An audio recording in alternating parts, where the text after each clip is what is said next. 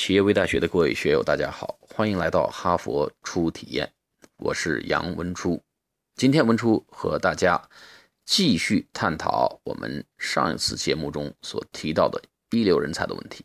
我们上期节目提到了一流人才为什么重要，以及如何能够把他们留住和用好的一些点点滴滴的经验之谈。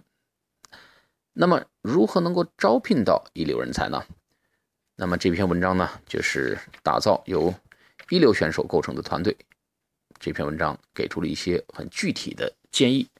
第一点呢，我们不要相信简历，不要过分迷信我们面试的感受，而要做背景调查。原因是什么呢？简历可以被包装，面试的感受可以被拿捏啊。所以呢，光靠简历和面试不足以反映。我们这个候选人，这个一流人才的这个候选人，他的真实状况，我们一定要了解他过去的同事、过去的老板、过去的下属对他的反馈和评价，这才是最真实的，经过时间和实践考验过的一些一些啊特质啊一些特点。所以呢，首先要做背景调查，为了做这个背景调查，花多大的时间精力都不为过。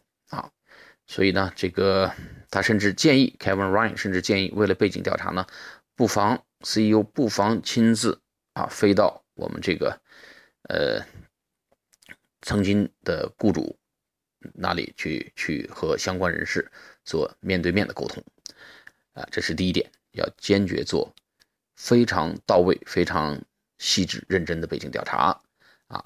那么关于背景调查呢，第二点就是具体呢。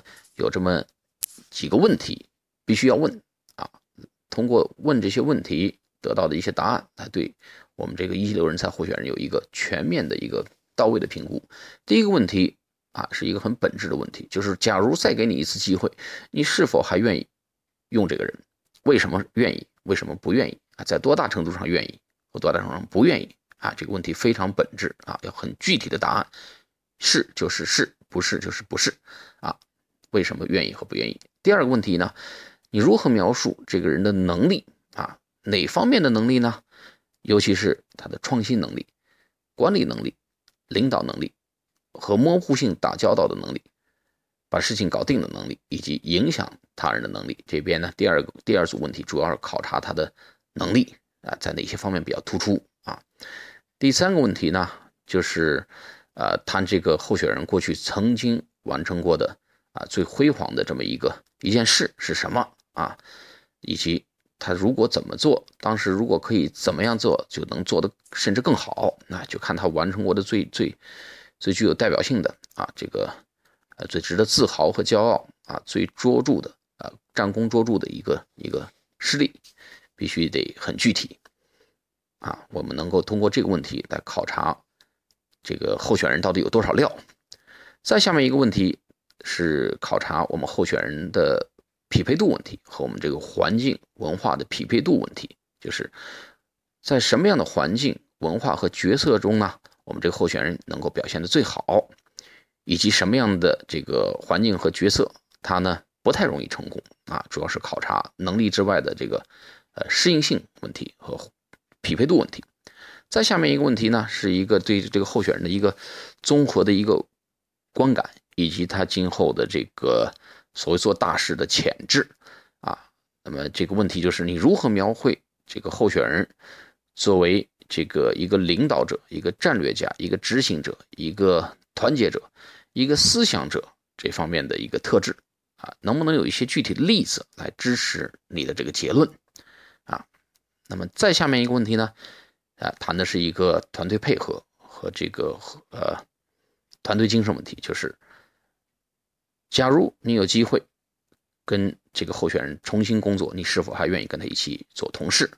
你是否享受和这个呃候选人这个一流人才候选人工作这个过程啊？为什么享受？为什么不享受？那么最后一个问题呢？这个候选人哪些地方呢还需要改进？那么这地方查的是他的这个短板。所以呢，我们这这些问题呢？涵盖了这个这个候选人跟这个位置的匹配度问题，候选人的突出能力问题，候选人的这个曾经的辉煌业绩到底达到一个什么程度这么个问题，还了解了这个候选人的一个综合的啊领导力啊，这个大思维的一个潜质，以及他的团队配合啊和他的这个呃短板所在。那么一个很核心的问题呢，必须很明确的给出答复，就是如果有机会再来一次，你是否还愿意跟他工作？啊，为什么是？为什么不是？好了，那么这七组问题，再加上我们这个呃做背景调查的重要性，就构成了我们去招聘一流人才所不可或缺的重要的一环。啊，相信如果我们照这个思路去仔细的考察，去精挑细选啊，我们应该能够比较如愿以偿的招到跟我们的企业文化相匹配的。啊，具有领导潜质啊，具有这个做大事，呃，这种潜力，以及能够有团队配合意识的这么一个好的一流人才的候选人。好了，我们今天的节目就到这里，我们下次节目再见，谢谢大家。